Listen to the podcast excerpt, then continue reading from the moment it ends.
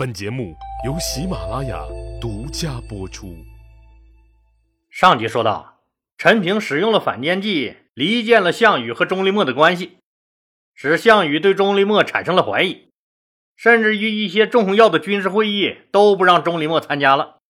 这个忠心耿耿、有才华的将领，逐渐被项羽边缘化了。将领之间也互相有了猜忌。陈平一看首战告捷。已经搞定了钟离墨，就马上调转枪头，把枪口瞄准了项羽的超级智党老干爹范增。还是老计策，重金买通一些人，到处造谣说老范增和刘邦暗中勾结，阴谋把楚国一分为二。他老范增临死也弄个王当当。这个谣言虽然显得有点小儿科，但也切中了楚军那些大将们的痛点。因为项羽这个人确实是太抠了，从来不舍得封赏有功之人。项羽这个人还多疑，是个典型的军事才能超群、政治思维白痴的这么个人。听到这个传言后，第一反应自然是对范增有了想法。至于说说一下子就信了范增要背叛自己，那也不至于。但是出于自我防护，项羽还是对范增有了防备。好多事儿也不征求他的意见了，也渐渐疏远了范增。陈平实现了这个小目标后，马不停蹄地开始执行他的终极目标，那就是彻底除掉范增。要想实现这个目标，难度可就大了，必须得等机会。那暂时没机会怎么办？怎么办？创造机会也得办呢。陈平向刘邦建议。派出使者去和项羽和谈，咱们双方不打了。刘邦问：“那怎么谈？”大王，咱们的条件是，他项羽只要把荥阳以西都划给咱们汉国，咱们就停战。啊！听到这个条件，刘邦差点惊掉了下巴。这不是玩人家项羽呢吗？项羽又不是傻子，这是什么条件呢？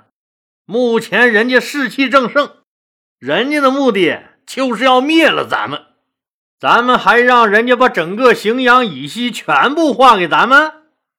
大王，谈判谈判嘛，那还没谈呢，那怎么就能轻易判断一定不成呢？这不用想也不可能行啊！大王，我也知道肯定不行。他项羽要是觉得这个方案不行。那欢迎他派出使者来和咱们说说他们想要的停火条件。只要他项羽的使者一到，我就有把握除掉范增。不用问，刘邦的使者刚说出停战的条件，就被项羽骂了个狗血喷头。既然你刘邦不敢打了，好，只要你满足我项羽的条件。你以为我爱在这儿陪你玩呢？项羽随即派出了一个使者来和刘邦谈判。楚国的使者受到热烈的欢迎，一到荥阳，立马被接到了荥阳大酒店。在一个超豪华巨大的包房里，早就有一波花枝招展的姑娘在等着他。首先就来了一段当时最流行的翘袖折腰舞。这个在军营里常年见不到女人的兄弟，眼睛都看直了。这小脸蛋这白胸脯，这大屁股，正在拼命咽唾沫的时候，两个软乎乎的身子一左一右，蛇一样缠住了使者，开始给他做起了全身按摩。楚国使者直接就流了鼻血了。这时候，又听见门口一个人在吩咐。这屋里是最尊贵的客人，酒菜都要最好的，任何人不得来打扰。就听有人回答：“大人，您放心吧，酒菜保证都是最好的，马上就上。”楚使这个兴奋呢，他实在想不出自己这待遇和当皇帝有啥区别。面前这两个软糯的小丫头，那身子是那样的软，那样的香。楚国使者上下其手，朝着大奶子、白屁股一通招呼。两个小丫头嬉笑着左躲右闪，当纤细的小手按摩到大腿根时，使者的小腹一阵燥热，眼睛里直冒火星子。当时就要演个活春宫，现场把这两个小丫头给办喽。正在这时啊，陈平笑呵呵推门进来了，一挥手，歌舞停了。陈平问使者：“怎么样？这歌舞？”使者连连点头。陈平说：“您也饿了吧？这么着，咱们先吃饭，一会儿的时间全由你自由支配。”哎，对了，哎，这俩小丫头怎么样？喜欢哪个？都喜欢。使者脱口而出：“那好，这俩丫头都比较乖巧，就让他们都留下来伺候你。”就吩咐那两个小丫头留下来，去里间套间的卧室等着。楚国的使者彻底感受到了伟大祖国的力量，祖国强大就是好啊，到哪都受人尊敬。我是楚国人，我骄傲，我爱我的祖国。陈平让其他表演歌舞的女人们都散了后，吩咐起菜。就见大盘子、小碟子，七荤八素一起端了上来，摆了满满一大桌子不说，最后还上了一整只烤全羊，由四个穿着漂亮礼服的小伙子抬了上来。天天吃部队大食堂的使者眼珠子都快掉出来了。两个人寒暄了两句，陈平压低嗓门问：“亚父他老人家身体可好？这一次？”又带来了什么好消息？使者愣住了。亚父，我不是亚父派来的，我是项王派来的。啊！陈影帝开始了他人生中比较重要的一次表演，就见他掩饰不住满脸的惊讶。项王派来的？你是项王派来的呀？在得到使者肯定的点头后。陈平大失所望，哎呀呀呀！咋搞的？咋搞的嘛？说完，一拍额头，站起来拱了一下手就走了，把使者也惊呆了。这人神叨叨的，咋了？这是？更让他吃惊的还在后头。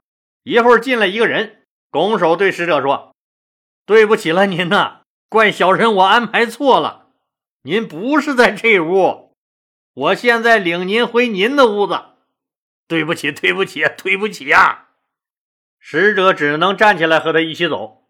这个人一边走还一边嘟囔着：“我又不认得你们谁是谁，弄错了能怨我吗？啊？哎，你说能怨我吗？不都是那面过来的吗？我哪能分清谁是谁？好家伙，这一面挨了一个大耳雷子！”嘟囔完，委屈的摸了一下挨打的两面脸，走到走廊尽头的一个屋子前，推开了一扇门，示意使者进去，告诉使者一会儿给你送饭来。使者进屋一看，这是什么屋子呀？和刚才自己进的那个屋子差距太大了，又小又黑不说，别说中央空调了，就连个小破电扇也没见一个。使者坐在床上正懊恼呢，就隐隐约约听到刚才自己出来的那间屋子重新响起了音乐声，一会儿又传来了两个人压低声音的说话声和恭维的劝酒声。使者走到门口，竖起耳朵，努力想听听他们说的啥，但是太远听不清，只隐隐约约听到他们说了好几次“亚父”，具体说的什么就听不清了。等的使者肚子咕噜咕噜直叫了半天，才见有人给他送来了饭。这一看呢，鸡鸭鱼肉、乌龟、王八，那是一个也没有，更别说什么烤全羊了。只有几盘黑不溜叽的小菜，也看不出来具体是炒的什么。反正使者吃了一口，没把自己咸死。使者恨恨地把筷子摔在了桌子上。这时候。远远传来了两个女人的娇笑声，一听就是刚才自己留下的那两个姑娘。接着就是此起彼伏的呻吟声和男人粗重的喘息声，以及肆无忌惮的啪啪啪的撞击声。使者实在受不了了，这是他妈啥事儿？这是项王身边的人和人家亚父身边的人这待遇一比，哎呀，这里面有大大的猫腻儿啊！楚国使者愤怒地冲出了荥阳大酒店，直接就打马出了城，一溜烟跑回了楚军大营。看着他愤怒的远去的背影，陈平嘿嘿笑了：“你个老范增，你呀，啊，你一点不知道自爱。”一大把年纪了，还学人家愣头青小伙子，胸口粘个鸡毛就假装自己是李逵呀？凡事你都冲在最前头，有意思吗？好玩吗？这回，这回我看够你喝一壶的。后面的事就简单多了。使者添油加醋的和项羽描述了一番所见所闻。当然了，关于歌舞和女人的事儿，只字未提。项羽大为恼怒，想起了前几天叔叔项伯和自己说的那些话。这两件事放在一起一考虑，老干爹范增吃里扒外，确定无疑呀。当然，这些老范增是一无所知的，他依然不顾年老体衰，积极出谋划策，活跃在灭刘邦的第一线，希望能早日攻下荥阳，弄死刘邦。可现在项羽的心思可不是全部放在攻城上了，他坐在自己的大班椅上，可就寻思开喽。自己的军事思路，刘邦每次都摸得透透的，特别是上次刘邦利用自己和英布的矛盾，一举策反了英布，这让项羽意识到出了内奸，而且一般人根本不知道自己和英布之间有裂痕。所以，这个人绝对不是一般的人，而是自己身边最信任的人。这下子对上号了，就是这个可恶的老范增，居然吃里扒外，对项羽怎么不积极攻击荥阳了？那范增很是理解不了，赶紧来找项羽。现在我们应该趁刘邦的粮道被破坏之机，一举拿下荥阳。一旦错过以后，就再也没有这么好的机会了。鸿门宴的教训还不够吗？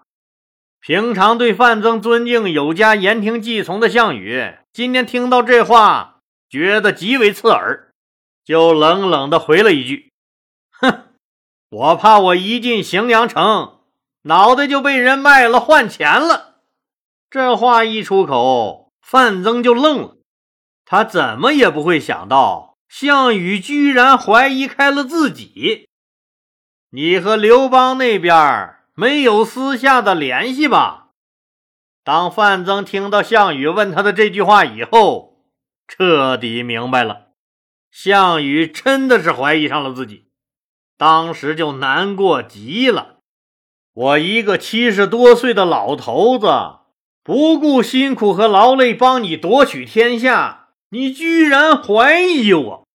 心灰意冷的老范增当时朝着项羽一拱手：“刘贼不日将被剿灭，如今天下已定，请项王允许老臣告老还乡。”实际上，他这就是试探一下项羽的态度。范增是多么想听一句热乎乎挽留的话呀！可是他耳朵里……